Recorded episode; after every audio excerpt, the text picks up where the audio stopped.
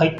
2021年7月18日日曜日の猫つきラジオです。パーソナリティはマモニャンです。閉店後の猫つきカフェからお送りしています。いやー、暑いですね。関東地方では、えっ、と、2、3日前に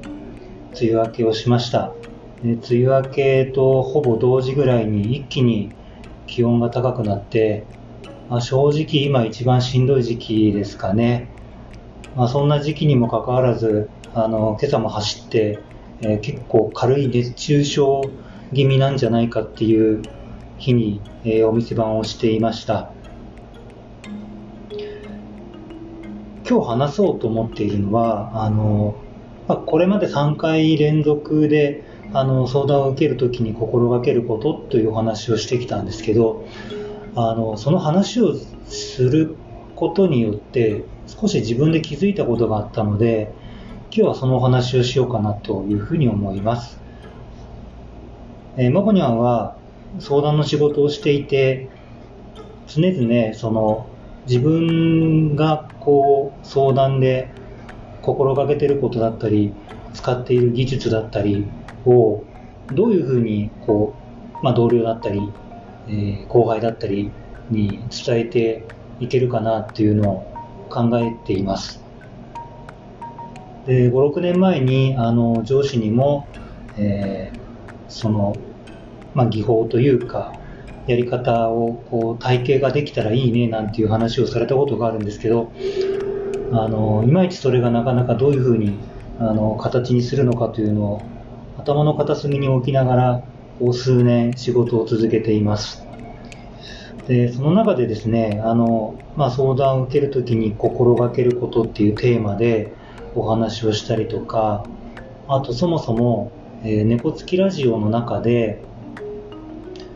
まあ、相談をしたり相談を受けたりというところのコツみたいなものをねあのお話をしようと少し自分の中で整理をしていくと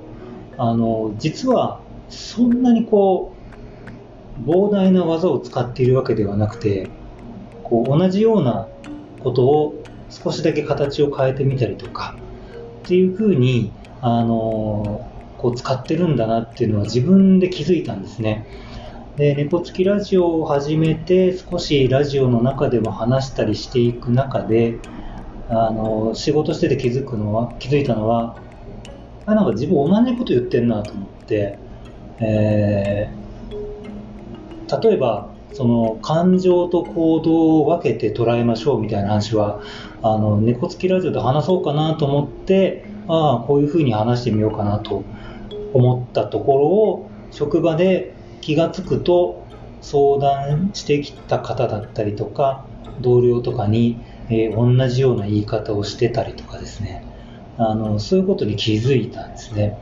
あのこれはねすごく自分にとってあの大きな発見で、えーまあ、これからももちろん勉強が必要だと思いますししていきますけどそれをいかにこう分かりやすく人に伝えていくかっていうことの、えー少し方法が見えたような気がしています。えーまあ、猫つきラジオの中でも、えー話していきたいなというふうに思っていますし、あのー仕事でね、伝えたことも、あのラジオの方にもフィードバックしようかなというふうにも思っています。あの、過去の、えー放送回でも、えーアウトプットが大事っていうお話をした、えーことがあります。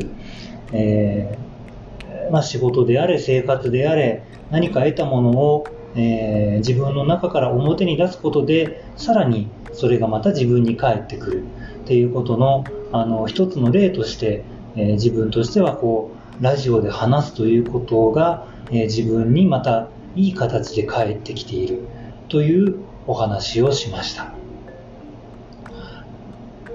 まあ、皆さんもですね、ぜひ何かこ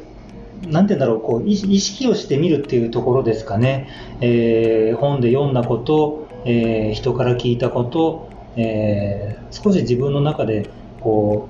う、どうなんだろうなとか試してみようかなと思っていることを、こう、意識を持って、えー自分の口から表に出す。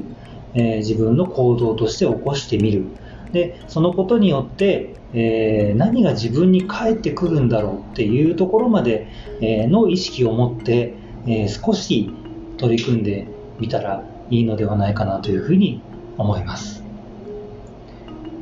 え今日はあの少しね何かお伝えするということよりもあのマゴニャンがラジオをやっていて気づいたことみたいな話になりましたけどあのぜひねこの話があの皆さんのこうお力になったらいいなというふうに思っています。あ最後にですねあの猫つぎラジオではあのなんか皆さんの感想を聞きたいなというふうに思っています、まあ、実は今日もね直接あの感想を聞けて実は嬉しいことがあったんですけれどもあのツイッターもやってますので、えー、アットマークカフェ猫付きで、えー、検索したりとかメッセージをいただいたりすると嬉しいです。はい。ではまたお会いしましょう。